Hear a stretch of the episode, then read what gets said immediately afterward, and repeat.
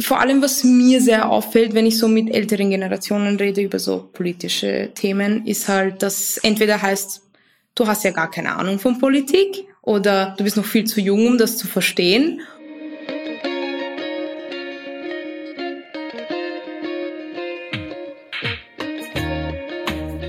Hallo und herzlich willkommen bei Ganz offen gesagt. Mein Name ist Melissa Erkort und wundern Sie sich nicht, dass Sie jetzt meine Stimme hören. Die Chefredaktion hostet die heutige Folge.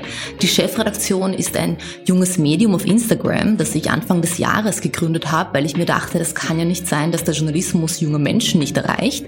Die Chefredaktion richtet sich an junge Menschen ab 14 Jahren und damit jetzt nicht wieder die Alten, also ich, darüber sprechen, was junge Menschen für Medien konsumieren und welche nicht, leitet die heutige Folge meine 19-jährige Kollegin Cassandra. Cassandra unterhält sich mit ihrer Gästin jetzt darüber, wieso Medien junge Menschen nicht erreichen und was man machen müsste, damit sie lesen, zuhören, zuschauen. Ja, hallo, mein Name ist Cassandra Steiner und meine heutige Gästin ist Maria Todorovic. Mit ihr spreche ich über den Medienkonsum von jungen Menschen von der Generation Z. Doch bevor es losgeht, hier noch eine entgeltliche Einschaltung von Audible. Aufmerksame Hörerinnen und Hörer von ganz offen gesagt wissen ja bereits seit der ersten Staffel des Audible-Hörbuchs Der Übergangsmanager Bescheid. Der Tod ist keine dunkle Gestalt in Umhang und mit Sense, sondern ein blasser Mann im schicken schwarzen Einreiher und mit viel schwarzem Humor. Doch zum Glück wird die wichtige politische Forderung nach Gleichberechtigung nun endlich auch bei der Jenseitsagentur umgesetzt. In der zweiten Staffel, die Übergangsmanagerin, bringt die tapfere Fine mittels einer neuen Software und beaufzugt die Toten in den Himmel. Sie kämpft dabei. Wir kennen es leider aus dem politischen Alltag, unter anderem mit einigen Vorurteilen, mit einem liebeskranken Stalker und einer schwierigen Kundin. Die Übergangsmanagerin ist ein Audible Original mit hohem Unterhaltungswert und viel schwarzem Humor. Unbedingt reinhören auf www.audible.de. Den Link findet ihr auch in den Shownotes.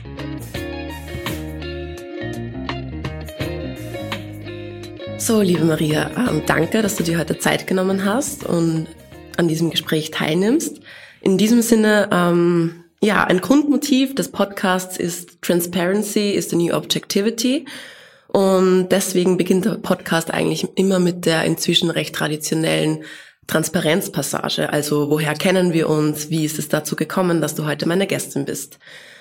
Soweit ich weiß, kennen wir uns eben von dem Matura-Vlog. Also ich war Praktikantin bei der Chefredaktion und habe eben den Auftrag bekommen, MaturantInnen 2021 zur Matura zu begleiten. Und da warst du eben eine der Maturantinnen. Und da bist du mir im Gedächtnis geblieben. Da habe ich mir gedacht, ähm, dieses Gespräch wird sicher toll mit dir. Und jetzt noch eben zur Frage, ob du Mitglied irgendeiner Partei bist, irgendeines Vereins oder etc. Ähm, also grundsätzlich nicht, obwohl ich äh, schon, ich, ich sage jetzt mal, ich engagiere mich äh, persönlich in meiner Freizeit ähm, sehr politisch. Ich versuche halt, wenn es irgendwelche Antirassismus-Proteste gibt und so weiter und so fort oder für irgendetwas anderes, was äh, meiner politischen Richtung entspricht, versuche ich halt daran teilzunehmen, aber jetzt nicht aktiv bei einer Partei. Also das nicht, nein. Du warst ja noch in der Schule bis vor einer Woche oder so. Ja. Warst du in der Schülervertretung oder das auch nicht? Nein, das nicht leider, weil ich äh, Probleme habe damit vor großem Publikum zu sprechen. Ah, sehr gut. Äh, deshalb habe ich mich nicht äh, als Schülersprecherin okay. beworben, aber ja, ich hätte es mir vielleicht schon gewünscht jetzt so im Nachhinein. Ah, verstehe ich. Na gut, dann fange ich jetzt einfach mal an. Ähm, ich hätte gern, dass du dich vorstellst. Du bist die Maria Todorovic. Ja. Ich bin die Maria Todorovic, ich bin 18 Jahre alt und ich habe gerade maturiert, praktisch dieses Jahr. Ja. Sehr gut. Und du kommst aus Wien? Ja, ich komme aus Wien. Ähm, ich bin auch hier geboren, meine Eltern nicht. Also ich komme aus einer Migrantinnenfamilie. Mhm, mhm. Woher genau? Also woher sind deine Eltern? Meine Eltern sind beide in Serbien geboren und aufgewachsen. Also aufgewachsen sind dann relativ früh, sage ich jetzt mal, nach Wien gekommen, also mein Opa eigentlich, um hier Arbeit zu finden. Also ja, meine mhm. Familie ist rein serbisch, sage ich jetzt mal. Ja. Okay, sehr interessant.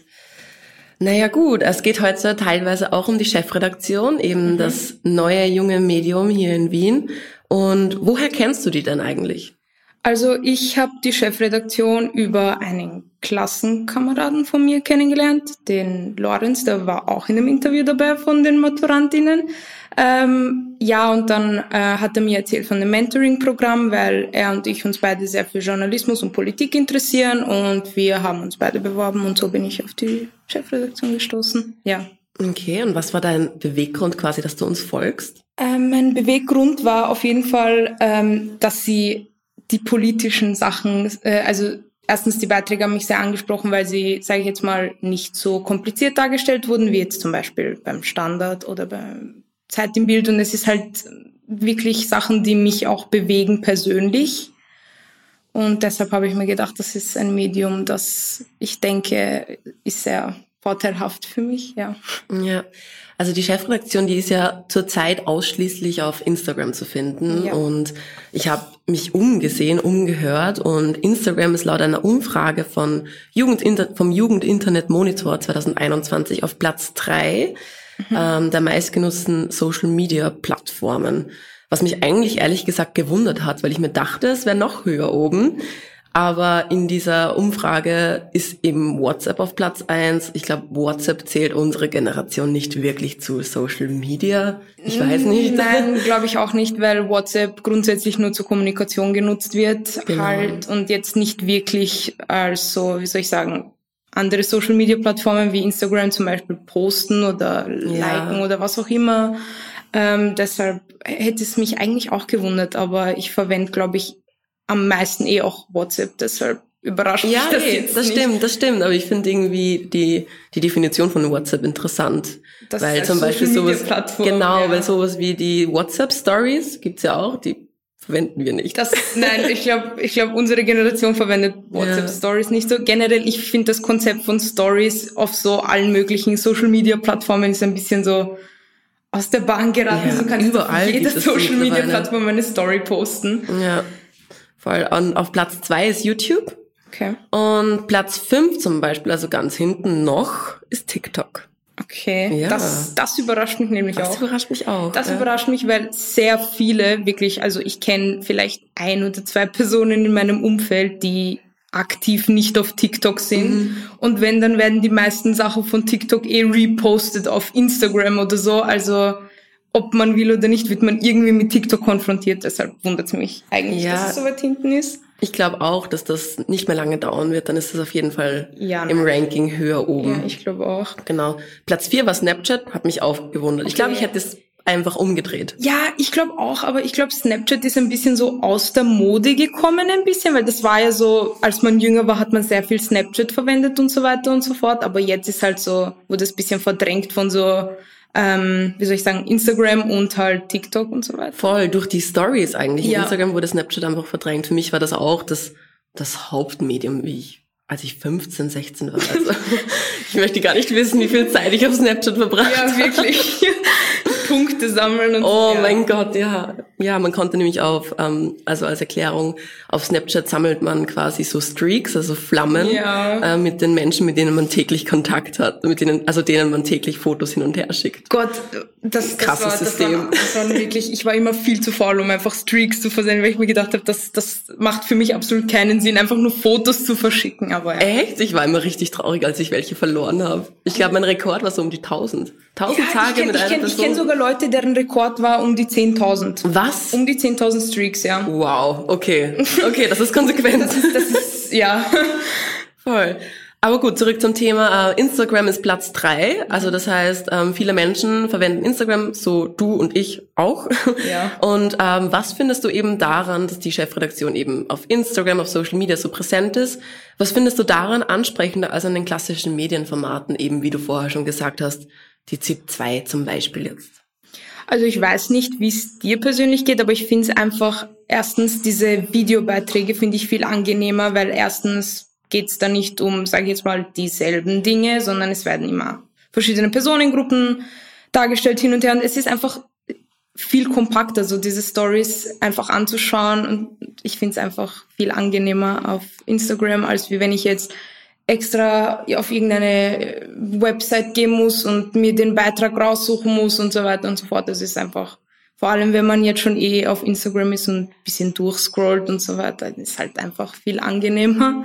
Aber ja, wie, also findest du das irgendwie, denkst du, es wäre besser, wenn es, ich sage jetzt mal, als Website wäre oder findest du es auch? Die Chefredaktion? Ja, die Chefredaktion. Nein, ich finde, das ist eigentlich echt die, die perfekte Plattform für die Chefredaktion. Eben dadurch, dass dass man eben meiner Meinung nach auf Instagram die meisten Menschen erreicht, ja. viele junge Menschen erreicht, vor allem und dadurch, dass alles so kompakt ist und ja. echt schnell ist, das ja, ist das, auch das, ein das, Vorteil. Auch. Also du hast halt, also du kriegst einen Tag auf Instagram und du kriegst so viel mit. Ja. Und wenn du dann auch noch ein, eine Plattform hast, eben wie die Chefredaktion, dann bekommst du jeden Tag eben diesen Story-Input von verschiedenen Themen oder zumindest fast jeden Tag.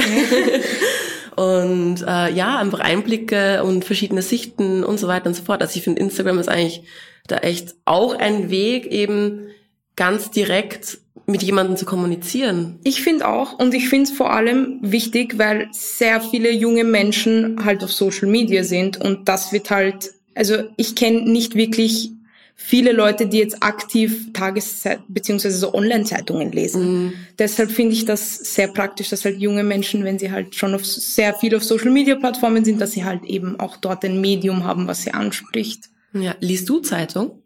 Ab und zu, also wenn mein Vater Zeitungen holt oder so, mhm. wenn ich am Wochenende dort bin, äh, dann ja, mhm. äh, dann lese ich schon ab und zu Zeitungen, aber ansonsten nicht wirklich. Äh, dann bekomme ich eher so auf Social Media Sachen mit, von Zeit im Bild oder Standard oder so, aber ansonsten aktiv Zeitungen lesen, jetzt so regelmäßig eher nicht so. Ja. Weil ich habe es auch immer probiert. Also ich wollte immer die, die Person sein, die mit der Zeitung, die Zeitungleserin, ja, so. Ja, voll. Ich bin das leider nicht. Ich finde halt teilweise ein bisschen schade, weil Zeitung lesen ist halt schon was Wichtiges. Ich finde auch. Aber so Sachen, es gibt halt einfach so Abschnitte, die mich schon interessieren und dann gibt es einfach Sachen, die mich einfach gar nicht interessieren und dann finde ich es einfach zu schade, jetzt nur für, damit ich die Zeitungleserin bin, einfach eine ganze Zeitung kaufe, obwohl es eigentlich eh wichtig ist. Aber es ist halt nicht vieles drin, was mich jetzt aktiv anspricht. Ja, das stimmt. Ich habe nämlich, als ich nach Wien gezogen bin im Herbst, habe mir gedacht, jetzt bin ich Studentin, jetzt kaufe ich mir ein Zeitungsabo. und ich habe es ohne Spaß, ich glaube schon, ja, drei Wochen nicht mehr in den Falter reingeschaut. Das ist halt irgendwie, ja, sollte ich mir vielleicht nochmal überlegen, wie sinnvoll das ist. Also man vergisst es halt dann die ganze Zeit. Ja, ja, das Und man bekommt eh alles mit. Ja, irgendwie, ich weiß nicht, Zeitung lesen ist halt, wie gesagt, nicht so kompakt, vor allem jetzt während der Pandemie mit Social Distancing und so weiter und so fort, ist man halt am ehesten auf Social Media und dann schaut man, vergisst man halt so Zeitungen, aber ich kann halt eh verstehen, warum man gerne Zeitungen liest. Es ist halt ein anderes Gefühl als auf Social Media. Ja, die Pandemie hat da bestimmt viel verändert, auch oh, noch ja. in, in die digitalisierte Richtung. Oh ja. Was Vorteile hat, bestimmt aber auch Nachteile, so im Großen und Ganzen gesehen. Aber eben nochmal, wenn wir auf Instagram zu sprechen kommen, ähm, wem folgst du so auf Instagram? Also folgst du verschiedenen äh, News-Plattformen? Folgst du dem Funk von Deutschland vielleicht auch? Kennst du das? Ja, also ich folge dem Funk und prinzipiell folge ich jetzt nicht so vielen Medien, weil, wie gesagt, ich habe so ein paar meiner Lieblingsmedien und denen bleibe ich treu und bin da nicht so breit gefächert. Zum Beispiel? Ähm, ich folge dem Standard, äh, Zeit im Bild natürlich, weil die halt sehr regulär posten und halt eben auch Dinge, die halt sehr wichtig sind. Ähm, aber ansonsten eigentlich auch nur der Chefredaktion und dem Funk. Ja, das war es eigentlich. Und wonach suchst du das, das aus? Was sind deine Kriterien, wo du denkst, ja, jetzt drücke ich auf Abonnieren? Also die Kriterien sind auf jeden Fall, dass sie halt, sage ich jetzt mal, verlässlich sind. Also dass sie jetzt halt regelmäßig posten. Wenn sie jetzt einmal im Monat posten, dann bringt mir das jetzt nicht so viel für ein Medium, um ehrlich zu sein. Ähm, aber ansonsten eigentlich eh meine politische Einstellung. Also was mich eigentlich persönlich interessiert, wenn jetzt nur Sachen gepostet werden, die nicht wirklich was mit mir zu tun haben, dann wird es schwer sein, mich für das Medium zu überzeugen.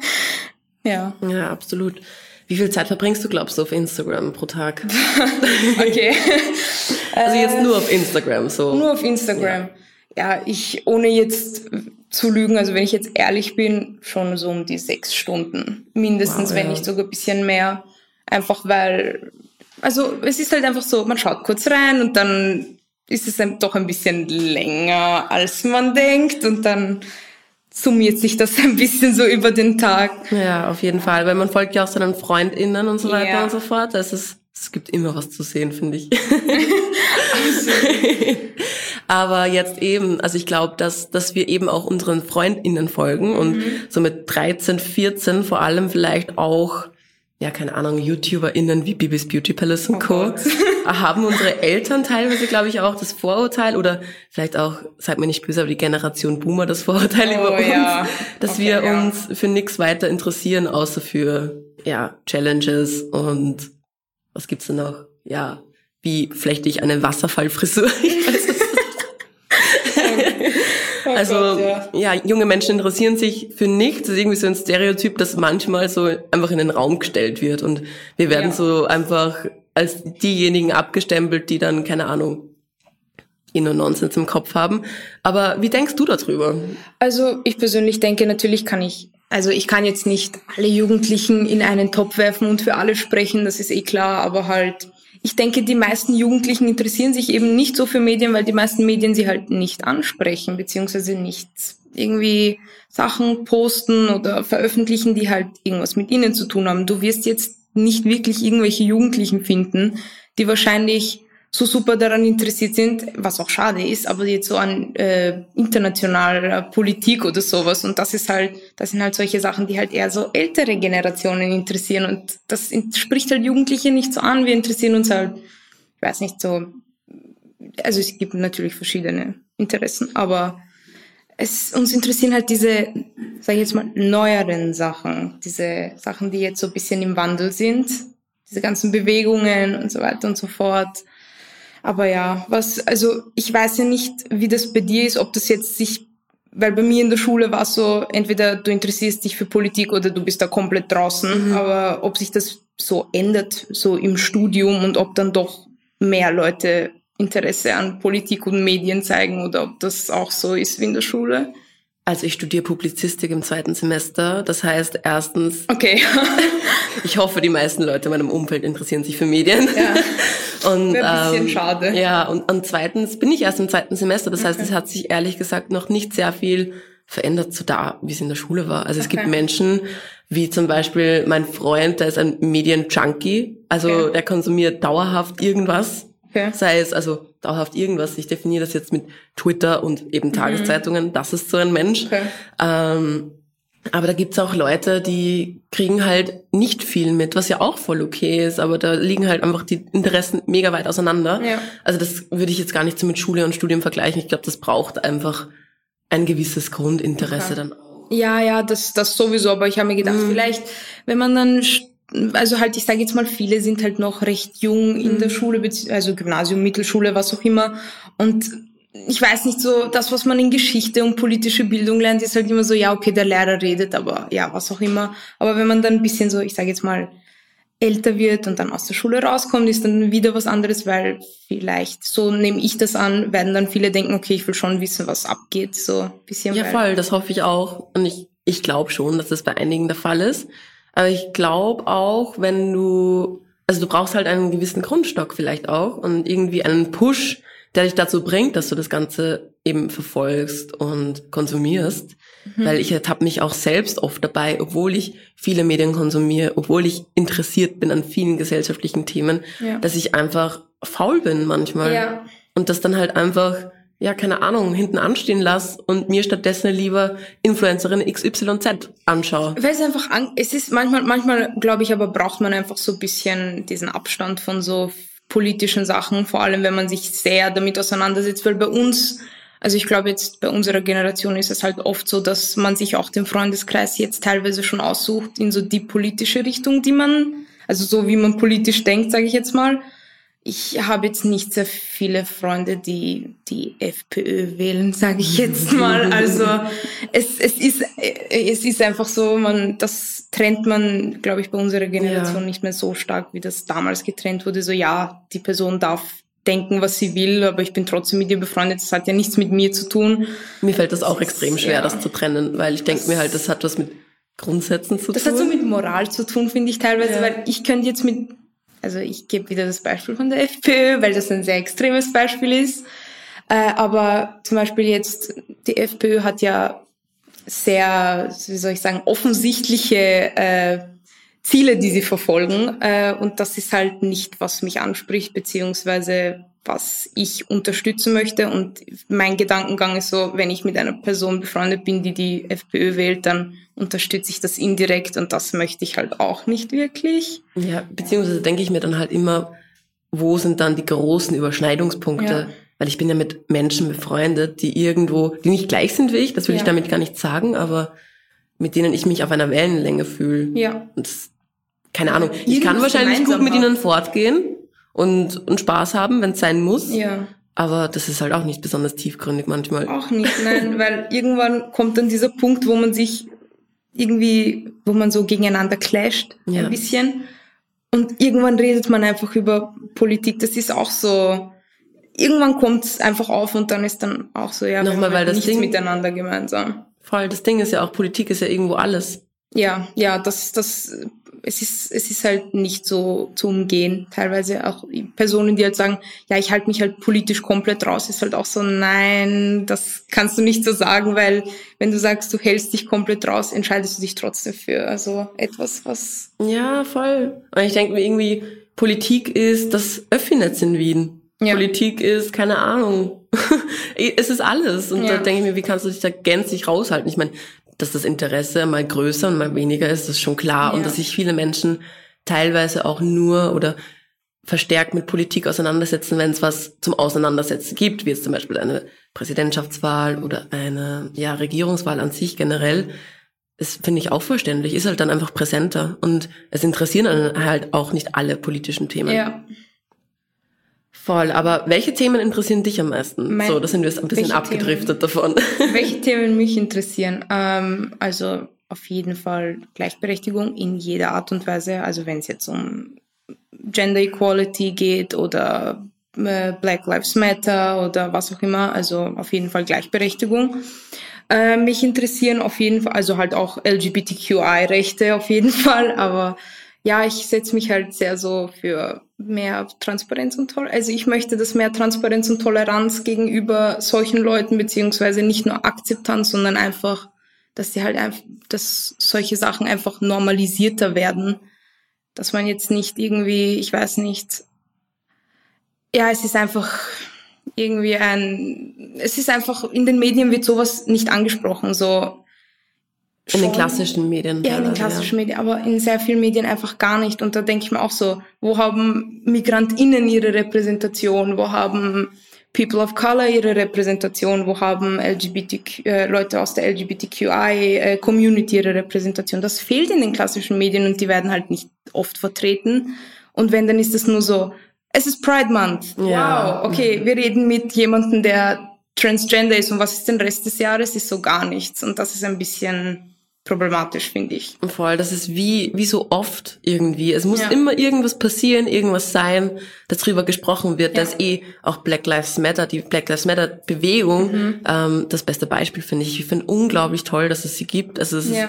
ein Schritt in die richtige Richtung und es muss einfach, dieses Thema muss präsent sein. Ja. Aber es muss halt auch sowas passieren wie in den USA, dass es präsent wird. Und das ist doch eigentlich einfach nur krank. Und sogar dann sind Leute so, dass sie sagen, okay, aber in Österreich sind wir doch nicht rassistisch. Und das mhm. ist dann auch so. Doch, eigentlich schon, aber. Ja, ja, weil Rassismus hat einfach so viele Seiten. Alltagsrassismus, ja, wenn wir ja. einfach plötzlich, wenn die Haare greift, ist das nicht normal, ganz ja, ehrlich. Nein, also ich finde das nicht so cool. Ja, nein, sowieso nicht. Also ich, ich, ich sehe das voll. Es ist einfach so, so teilweise, du kannst auch gar nicht so komplett integriert sein. So ich wurde hier in Wien geboren, meine Eltern sind äh, auch hier in die Schule gegangen, können beide per perfekt Deutsch, sage ich jetzt. Aber trotzdem wird man halt immer damit so konfrontiert, so, äh, ja, deine Eltern können ja so gut Deutsch, so was soll das heißen können? Ja, oder woher sind deine Aus, Eltern eigentlich? Ja, so, so, plötzlich um die Ecke gekommen. Woher so. kommst du wirklich? Ja. ich bin aus Österreich, danke. Ja, das ist. Ich finde diese Frage nämlich manchmal echt unverschämt. Ja. So besonders, also wenn mich es wer kennt, klar, man interessiert sich ja für die Person, die einem ja, gegenüber sitzt. Aber wenn ich jetzt wen fünf Minuten kenne und das Thema eigentlich ein ganz anderes ist und dann plötzlich so, ja, und woher sind deine Eltern eigentlich? Ich so, okay.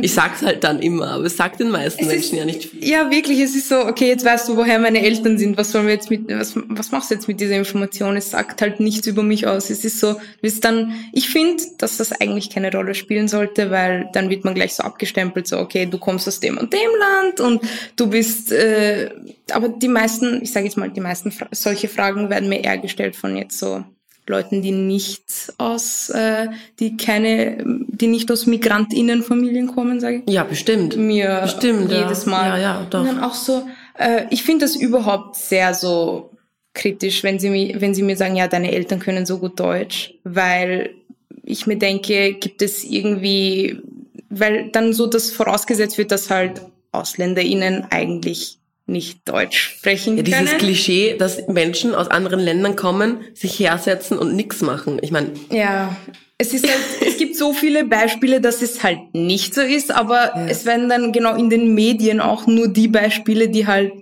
dem Klischee entsprechen, gezeigt und dann, ja, das ist halt auch nicht Absolut, so ja. gut. ich finde es echt cool auch, dass dieses Thema etwas ist, was unsere Generation auch so bewegt, weil ich denke mir halt dann auch, ja, vielleicht ist es halt dann in, oder hoffentlich in 20 Jahren besser, denke ich mir. Hoffe ich. Ich, ich hoffe es natürlich auch, aber ich, ich glaube ein bisschen, dass, also es fehlt natürlich sehr viel bis dorthin, weil es sind halt noch sehr viele, vor allem ich merke es bei meinen eigenen Eltern, wie sie dann teilweise äh, auch diskriminierend gegenüber anderen AusländerInnen sind, beziehungsweise MigrantInnen und das ist dann halt auch so, du bist halt auch, also ich sage jetzt mal, ihr seid halt auch in dieses Land erst gekommen, eigentlich sollte man wir haben halt, ihr habt halt die gleichen Interessen, ihr habt die gleiche Vorgeschichte. Das sollte irgendwie nicht so sein, dass sich die dann so gegeneinander aufspielen.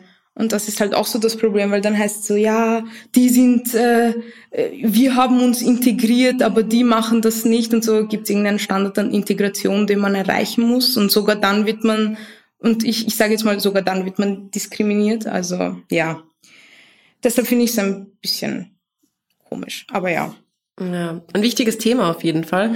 Aber du hast vorher gesagt, als wir ähm, übers Zeitunglesen gesprochen haben, Ja. dass du, glaube ich, ähm, gemeint hast, korrigiere mich, wenn ich es vergessen habe, äh, dass du nicht sehr oft längere Artikel liest. Nein. Genau. Nicht sehr oft. Und was bringt dich dann aber dazu, einen längeren Artikel zu lesen? Was muss der mitbringen? Ähm, der muss auf jeden Fall nicht, ich sage jetzt mal, also die Schreibart ist mir eigentlich relativ egal bei Artikeln. Es muss auf jeden Fall ein Thema sein, was mich interessiert, beziehungsweise wo ich sage, okay, das muss ich jetzt lesen, weil das wichtig ist für, ich weiß nicht, mein Umfeld oder mich selber oder was mich politisch bewegt.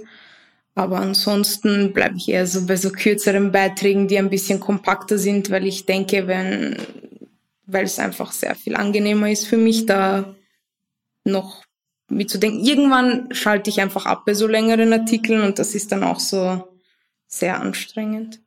Voll. Ich finde, ich glaube, unsere Aufmerksamkeitsspanne ist ohne Spaß einfach kürzer, wie die von Ich glaube, anderen das hat auch sehr viel Generationen. mit so den Social Media Plattformen Eh, zu tun, die total. wir nutzen, weil es ist einfach so, du hast einen Post von Zeit im Bild, der zeigt alles übersichtlich. Warum sollte ich jetzt einen Artikel lesen, der so dreimal länger ist als dieser, als dieser eigentliche Post? Das ist einfach, Social Media ist so schnell ja. und keine Ahnung, ich glaube, wir werden nicht schneller dadurch, aber einfach unaufmerksamer. Ich, ich weiß es nicht. Das ja, ist, fällt mir auch oft Aber ich glaube, wir sind vielleicht sogar ein bisschen kompakter. Also wir brauchen jetzt nicht wirklich einen ganzen Artikel, um was zu verstehen. Es reicht halt ein, so Stories oder irgendwelche Zusammenfassungen. Das, denke ich, ist auch so ein Ding. Also, dass das jetzt nicht so, also, dass wir nicht lesefaul sind, sondern dass wir einfach es mögen, wenn Sachen ein bisschen besser dargestellt werden als so Riesenartikel. Ja, in der, in der Kürze liegt die Würze, sagt man das so, ich glaube, ja. ähm, aber auf jeden Fall, du, das heißt, du würdest dann so Artikel, längere Artikel über zum Beispiel LGBTQIA Plus Communities lesen oder Themen, die diese Community betreffen Auf jeden Fall, ja. oder über eben einen Black Lives Matter Bericht und so weiter und so fort. Aber das heißt, denkst du oder hast du das Gefühl, dass diese Themen ähm, Platz finden?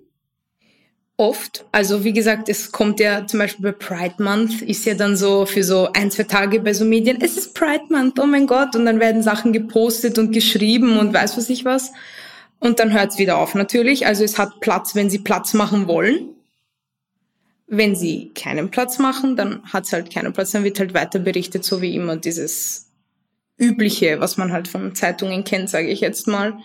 Aber ja, ich weiß nicht. Es ist ein bisschen schwer einzuschätzen, weil natürlich können sie nicht jetzt ein Jahr lang durchgehend nur über solche, also halt über LGBTQI und so posten und berichten, aber es wäre halt schon wichtig, so durchgehend Total, ja. Würdest du dir da zum Beispiel jetzt, wir haben Pride Month, mhm. und würdest du dir da wünschen, dass die Chefredaktion was dazu macht? Jetzt nur so als Beispiel plakativ.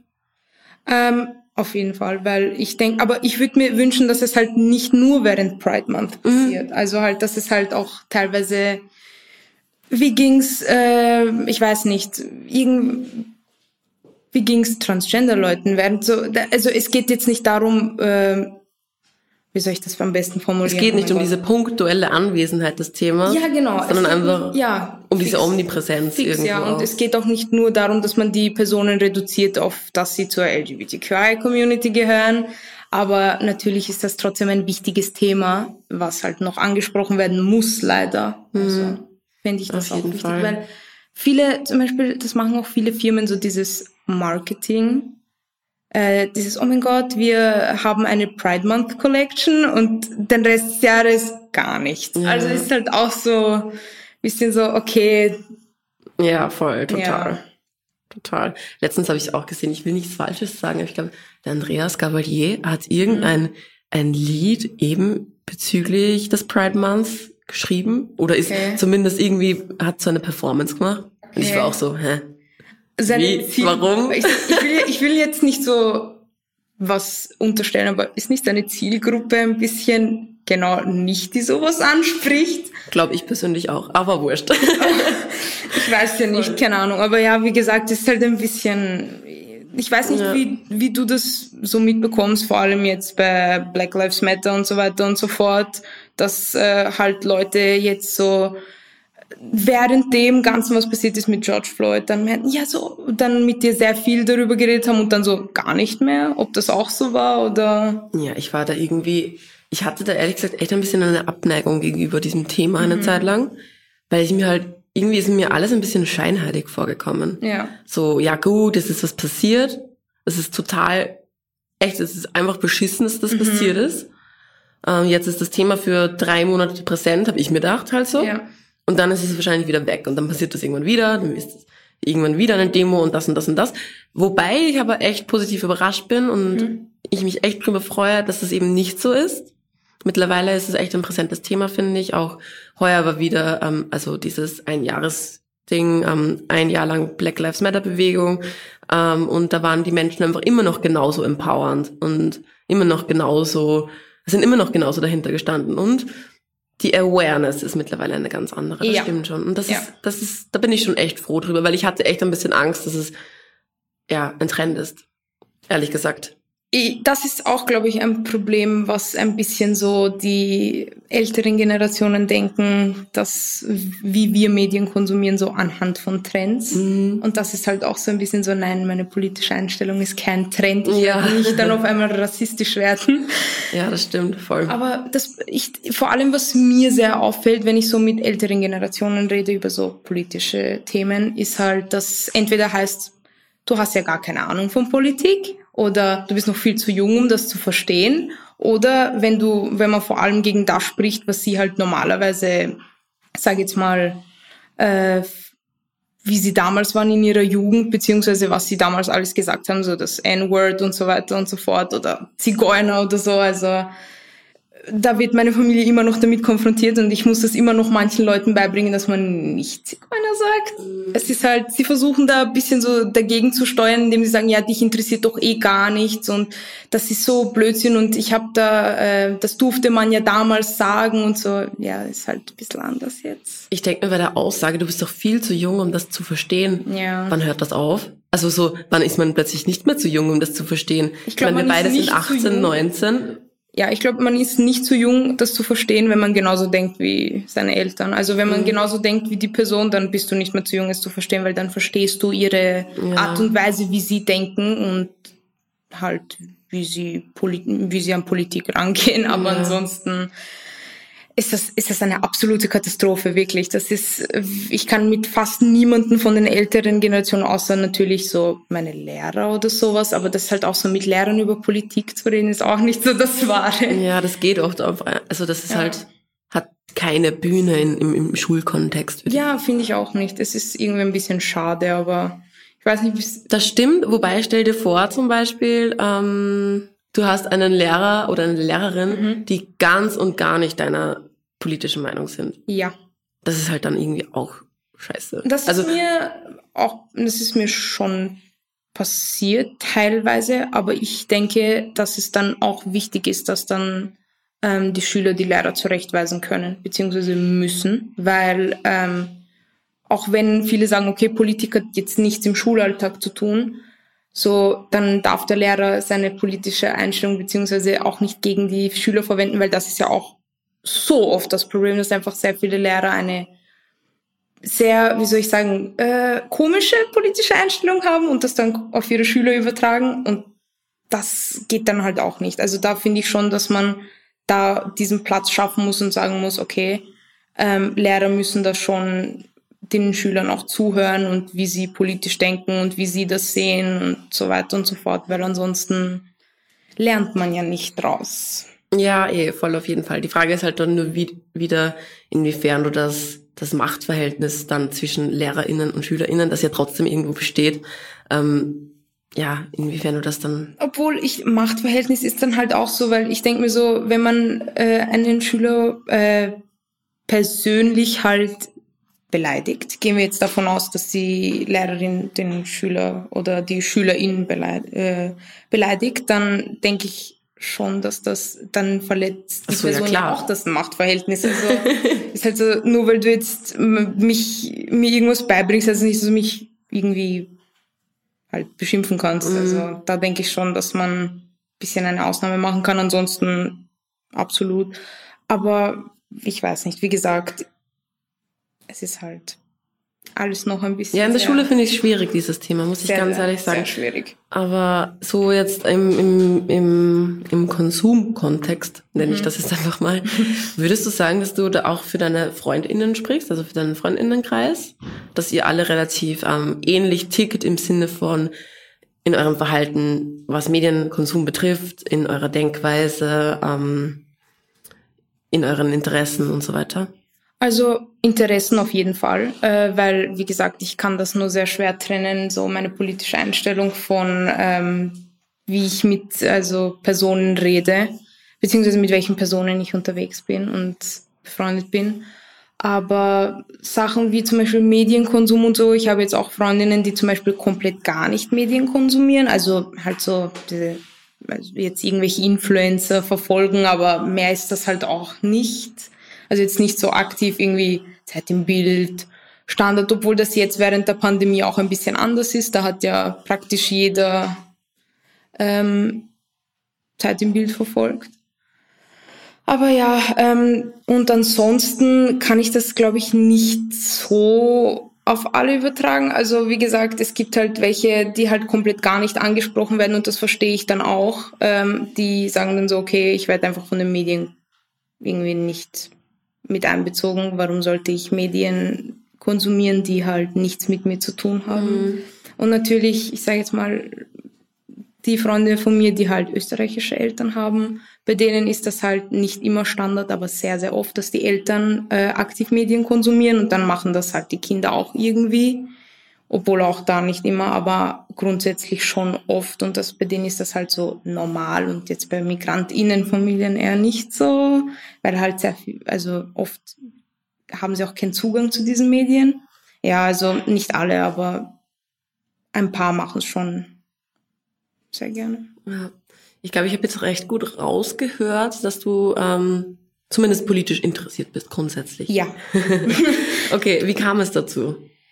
Ich weiß nicht, irgendwann, ähm, ich habe natürlich, war ich sehr viel auf Social Media und dann wird man auch mit sehr vielen anderen Perspektiven konfrontiert. Und dann konnte ich mir irgendwann meine eigene Meinung bilden und sagen, okay, ähm, ich denke, das ist äh, korrekt und das ist nicht korrekt und das geht gar nicht, das kann man nicht so machen. Und dadurch hat sich halt meine politische Meinung ein bisschen zusammengesetzt. Ja, mehr oder weniger. Folgst du PolitikerInnen auf Instagram? Nein, ich bin da so, ich habe einen Ansatz, wo ich sage, ich folge generell keinen Parteien und PolitikerInnen auf äh, Instagram beziehungsweise jeglichen Social Media Plattformen, weil da wird man dann, also halt natürlich wird man von den Medien, denen ich folge, werde ich auch in eine Filterbubble bisschen gehaut, aber ähm, wenn ich PolitikerInnen folgen würde, dann würde das noch verstärkter sein und deshalb versuche ich das bisschen zu vermeiden, um mich mit so allen zu konfrontieren, obwohl es manchmal sehr schwer ist. Aber ja. Ja, voll. Du hast gerade den Begriff Filterbubbles angesprochen. Ja.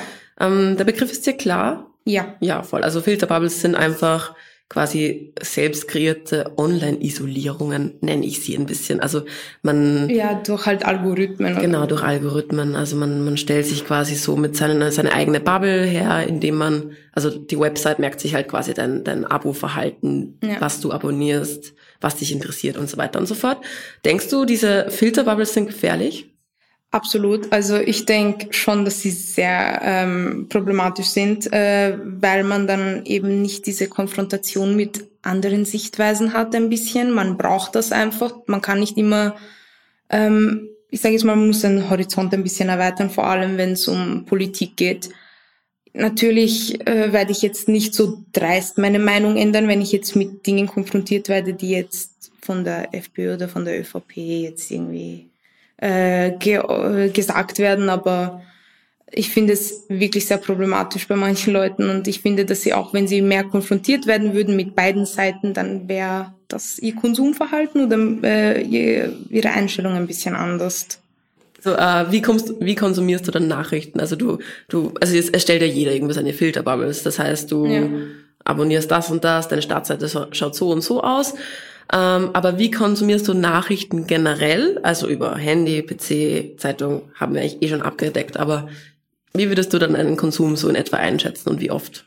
Ähm, mein Konsum, also habe ich eh eigentlich schon erwähnt, beschränkt sich halt auf äh, Online-Medien eher größtenteils. Also manchmal schaue ich äh, Zeit im Bild, wenn es sich ergibt, aber jetzt nicht regelmäßig. Das ist jetzt kein Ritual bei mir. Das heißt, du bist viel am Handy. Ich bin sehr viel am Handy, ja. Wie würdest du so deine Bildschirmzeit einschätzen? Meine das würde mich interessieren. Okay. Ähm, ja, sehr hoch natürlich, auch dadurch, mhm. dass ich sehr viel am Handy zu tun hatte wegen der Schule und so weiter. Aber grundsätzlich bin ich auch so gerne am Handy, einfach weil ich sehr viel mit Leuten kommuniziere, wenn ich nicht bei ihnen bin und so weiter und so fort und Medien konsumiere. Das heißt, um die zehn Stunden. Wow. Ja. Okay, okay, ja, meine okay. Bildschirmzeit ja. ist katastrophal. Ja. Ich habe mich nämlich schon schlecht gefühlt, dass ich meine Bildschirmzeit aufgeschrieben habe. Nein, meine Bildschirmzeit ist. Was ist deine Bildschirmzeit? Äh, ich habe so durchschnittlich, also ich habe so auf die Woche, mhm. ist die diesen diese Zusammenfassung so vier bis fünf Stunden im privaten. Kontext. Wow, du bist neben mir, bist du, das ist. okay, ja, aber ich kenne ich kenn noch Leute in meinem Alter, die noch weniger haben. Also es geht noch weniger auch. Also ich finde mich jetzt mich eigentlich viel. Ja, dann bin ich ja überhaupt kein Thema. Ja, aber ich habe nämlich auch eben ähm, so eine Sperre eingestellt, mhm, okay. so dass ich zumindest nach zwei Stunden äh, Social Media Konsum am Tag dran erinnert werde, dass ich zwei Stunden Social Media konsumiert habe. Ich drück's zwar meistens weg, ich drück's immer weg, aber ähm, aber ja, ich ich will einfach ein bisschen aufmerksamer das also dem gegenüber sein. Verstehe ich eh. Ich versuche dann eben mich auch ein bisschen so daraus zu, ich weiß nicht, so daran zu erinnern, so, okay, du kannst jetzt mal dein Handy weglegen, aber es ist halt immer so dieses, okay, man könnte vielleicht verpassen, vielleicht wird irgendwas. Fear of missing ja. out. Ja. Und das ist, das ist, das ist teilweise so schlimm, beziehungsweise ist es auch ein Zeitvertreib. Ich weiß meistens auch nicht, was ich mit meinen Händen machen soll. Das ist bei mir auch so das Problem. Und es ist so, das Handy ist eh da und es ist kompakt und dann kann man halt am Handy sein. Ja. Ich habe im Internet was dazu gelesen und zwar die kleine Zeitung. Ja, die kleine Zeitung hat 2019 einen Bericht eben äh, veröffentlicht über ja auch den Medienkonsum von jungen Menschen mhm. und so weiter und so fort. Und da muss ich jetzt bei dir echt schmunzeln, weil ich glaube, du fällst unter diese acht Prozent, ja. die das Handy als Körperteil sehen. Das kann schon gut möglich sein. Also es ist aber teilweise so ein bisschen, ich sage jetzt mal, ich versuche es mehr so zu embracen, dass ich sehr viel am Handy bin. Ja, also das Bewusstsein ist da. Es ist, es ist mhm. da, also ich weiß, dass ich viel am Handy bin, aber es ist halt einfach so, dass meine Generation sich sehr viel verlässt auf so Sachen, die halt im Internet passieren, die auf Social Media passieren und so weiter und so fort. Also irgendwie, und es ist einfach so dieser Unterschied, weil damals gab's ja, also Mobiltelefone und Smartphones gibt's ja erst seit 2006 oder so, glaube ich. Äh, und das ist halt eine sehr kurze Zeit, in der so viel technischer Fortschritt passiert ist und deshalb ist vielleicht auch dieses, boah, die sind so viel am Handy und ich mhm. weiß nicht. Also ich versuche es eh, aber es ist halt ein bisschen schwer, wenn so viel passiert, jetzt, vor allem jetzt in der Pandemie über Social Media. Ja, absolut. Ähm, ich muss jetzt nochmal zum Kernthema zurück. Ich ja. glaube, wir haben nicht mal allzu viel Zeit. ähm, du hast vorhin gesagt, deine Eltern sind aus Serbien. Ja. Oder deine Großeltern vor allem mhm. dann. Ähm, fühlst du dich repräsentiert in der Medienwelt, beziehungsweise dann die anschließende Frage, konsumierst du auch migrantische Medien, zum Beispiel eh über Serbien? Also ob ich mich repräsentiert fühle, äh, jein. Es ist halt schwer zu sagen, weil es ist, ich bin so ein bisschen hin und her gerissen, gehöre ich jetzt sage ich jetzt, ich bin aus Serbien oder sage ich, ich bin aus Österreich, weil ich hier geboren bin oder meine Eltern sind aber aus Serbien. Das ist halt immer so eine Konfliktsache bei mir, deshalb jein, aber grundsätzlich eher nicht. Also mein, meine, ich sage jetzt mal, Interessen von meiner Familie beziehungsweise meiner Community oder was auch immer, wird nicht so dargestellt in Medien, was ich sehr schade finde. Aber ja, ich schaue oft, also meine Mutter ähm, schaut auch sehr darauf, dass wir, ähm, sie hat halt nur serbische Kanäle im Wohnzimmer. Ich habe natürlich ein, ich habe deutsche, aber sie konsumiert nur serbische Kanäle und sie legt halt auch sehr viel Wert darauf, dass sie sich sehr damit konfrontiert, auch wenn wir in Österreich leben. Mhm. Und mein Vater auch, also sie schauen dann meistens auch Nachrichten auf Serbisch und so und dann schaue ich auch oft mit und so weiter und so fort, ja. Und wie wird zum Beispiel über das serbische Geschehen in Österreich ähm, berichtet? Findest du das irgendwie wahrheitsgetreu? Findest du das eher ein bisschen, ja, könnte besser sein? Wie ich immer. Kriegst du da überhaupt was mit? Das, äh, das serbische Geschehen in Österreich. Ähm, naja, abgesehen davon, wenn irgendwas politisch passiert, bekomme ich jetzt nicht wirklich viel mit, um ehrlich zu sein. Ja, aber das kann auch sein, dass ich vielleicht auch nicht so viel mit Medien zu tun habe, die viel über so internationale Politik berichtet. Mhm. Ja, voll, das kann auch sein. Und das ist noch die Frage, ähm, wie findet man zu den Medien eben, wenn du jetzt auch sagst, es gibt nicht wirklich Medien, die darüber berichten und darüber berichten, ähm, im serbischen Kontext ist auch. Aber ich meine, es generell äh, wird man zum Beispiel auch in der Schule an eine gewisse Medienkompetenz herangeführt. Also das kommt natürlich auf die Lehrkraft drauf an, würde ich jetzt mal sagen. Mein Geschichtslehrer hat extrem viel Wert darauf gelegt, dass er uns politisch und aufklärt und halt mit uns über Filterbubbles redet und Aufklärung und so weiter und so fort. Also das war ihm sehr, sehr wichtig. Ähm, und deshalb haben wir es auch sehr oft behandelt und deshalb wird bei, bei mir wurde natürlich eine Medienkompetenz vorausgesetzt, aber das ist nicht überall so und es spricht halt auch nicht alle Jugendlichen an, weil es halt im Schulkontext ist. Es ist so, das ist was, was du in der Schule lernst und dann für dein Leben nicht brauchst. Und wenn sie anders damit konfrontiert werden würden, glaube ich, wäre es ein bisschen anders. Aber so, weil keiner macht das, was er in der Schule lernt. Also ja.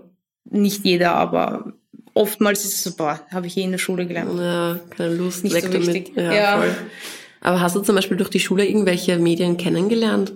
Ähm, ja, also natürlich bei mir ist es, ich kenne jetzt nicht so viele deutschsprachige Medien, einfach dadurch, dass äh, meine Eltern sie nicht so oft konsumieren. Ich kenne diese Standardmedien, Zeit im Bild, ähm, Standard und einige habe ich dann irgendwie mir selber angeeignet, so der Falter, äh, die kleine Zeitung und so weiter und so fort. Aber wie gesagt, ein paar in der Schule, so wie der Falter und so, wurden mir schon beigebracht, aber okay. prinzipiell. Also davon, ihr habt quasi so eine Zeitungslandschaft mal gesehen, also was es so für Zeitungen wo gibt vielleicht äh, oder so? Das nicht, aber wir haben ab und zu so Artikel gelesen. Mm, ja, im Deutschunterricht vielleicht auch, oder? Ab und zu, ja, ja, aber das war eher so in der Unterstufe, würde mhm. ich sagen. In der mhm. Oberstufe haben wir halt so manchmal, wenn es halt gepasst hat, wurden uns so ganz lange Artikel ausgedruckt und dann heißt okay, ähm, fasst die zusammen. Ja. Aber ja, dadurch habe ich halt dann auch andere Medien kennengelernt. Mhm. Ja. Voll, absolut. Und ja, glaubst du, wenn du da ist eben diese Zeitungsartikel in der Schule, da waren sie ja lang, da hast du sie zusammengefasst. Ja. Und äh, du weißt ja ungefähr, wie der Journalismus in Österreich aussieht, ja. wie der wirkt, wie er gestaltet ist und so weiter und so fort. Und glaubst du, dass dieser Journalismus und eben die Medienwelt, so wie sie jetzt sind, in circa, ja, keine Ahnung, zehn Jahre wird wahrscheinlich ein guter Zeitraum sein, noch die ganz jungen Menschen, also so wie du da vielleicht warst, so nehmen wir die Spanne zwischen 12 und 16, mhm. dass der in zehn Jahren diese Menschen noch erreichen wird? Ich hoffe es, um ehrlich zu sein, weil ich denke, die... Oder wieder erreichen wird, ja. sorry. Äh, ich denke, ich hoffe es, weil ich denke mir, dass die junge Generation vor allem sehr viel zu sagen hat und aber einfach keinen Raum hat, um das zu sagen. Und das ist halt ein bisschen traurig. Und wenn man dann halt... Es ist halt irgendwie so, dass die Medien halt jetzt momentan äh, sehr viele diese Standardmedien gestaltet sind für ältere Generationen und das ist halt, das finde ich, sollte sich ändern und deshalb hoffe ich, dass es geändert wird, damit das auch jüngere Generationen dann in der Zukunft anspricht. Was würdest du zum Beispiel ähm, als ansprechend bezeichnen? Ansprechend im Sinne von, dass sie einfach mehr repräsentiert werden, dass auch ähm, Sachen berichtet werden, die sie, ich weiß nicht, bewegen.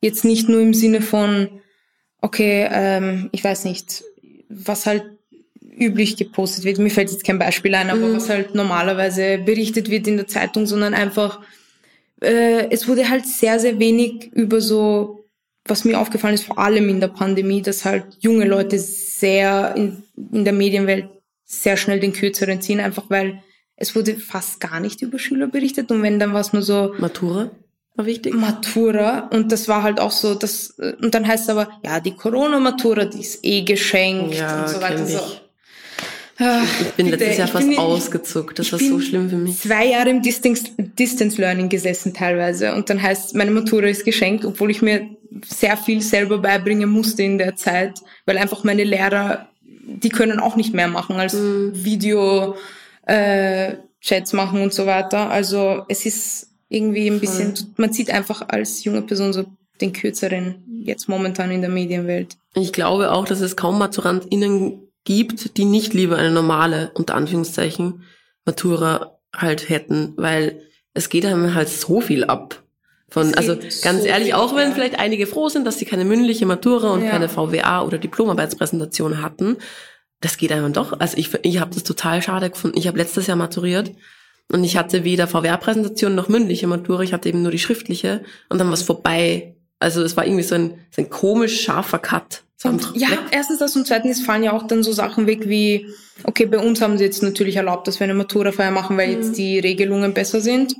Aber so Sachen wie Schulball und so der letzte Schultag, Maturastreich und so weiter und so fort, das fällt halt alles weg. So absolut. Man kann mit seinen Freunden das nicht so nicht so feiern. Lassen, so, ja. also es war ein komischer Cut, das stimmt.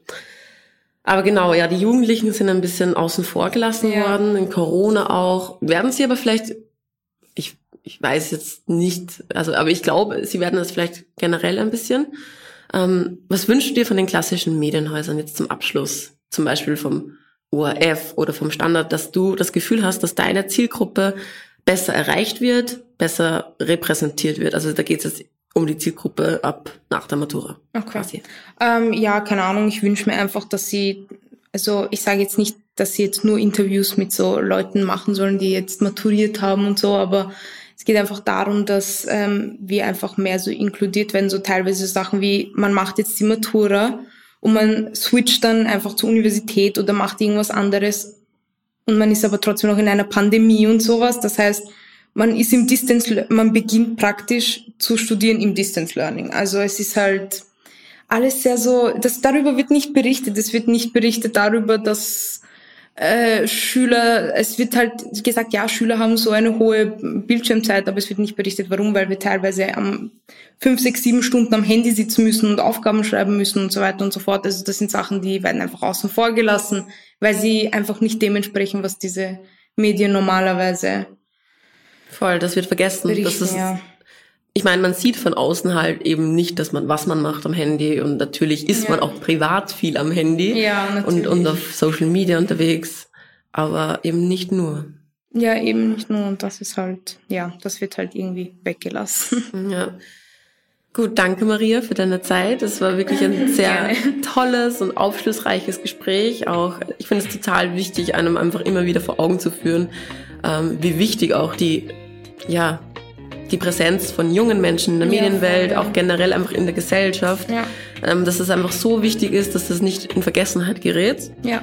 Und ja, ich danke dir, dass du mir Antwort gestellt hast und manchmal auch Frage. und ich hoffe, du hattest auch eine gute Zeit. Absolut. Danke für, danke fürs, dass ich eingeladen wurde. Sehr gerne. Das war die heutige Folge von Ganz offen gesagt. Ich kann aus eigener Erfahrung sogar sprechen, dass es sich lohnt, den Podcast zu abonnieren und Ihnen auf Twitter, Facebook Feedback zu geben und in euren Podcast-Apps mit fünf Sternen zu bewerten. An dieser Stelle wird hier normalerweise ein anderer Podcast weiterempfohlen. Diesmal will ich euch aber die Chefredaktion ans Herz legen.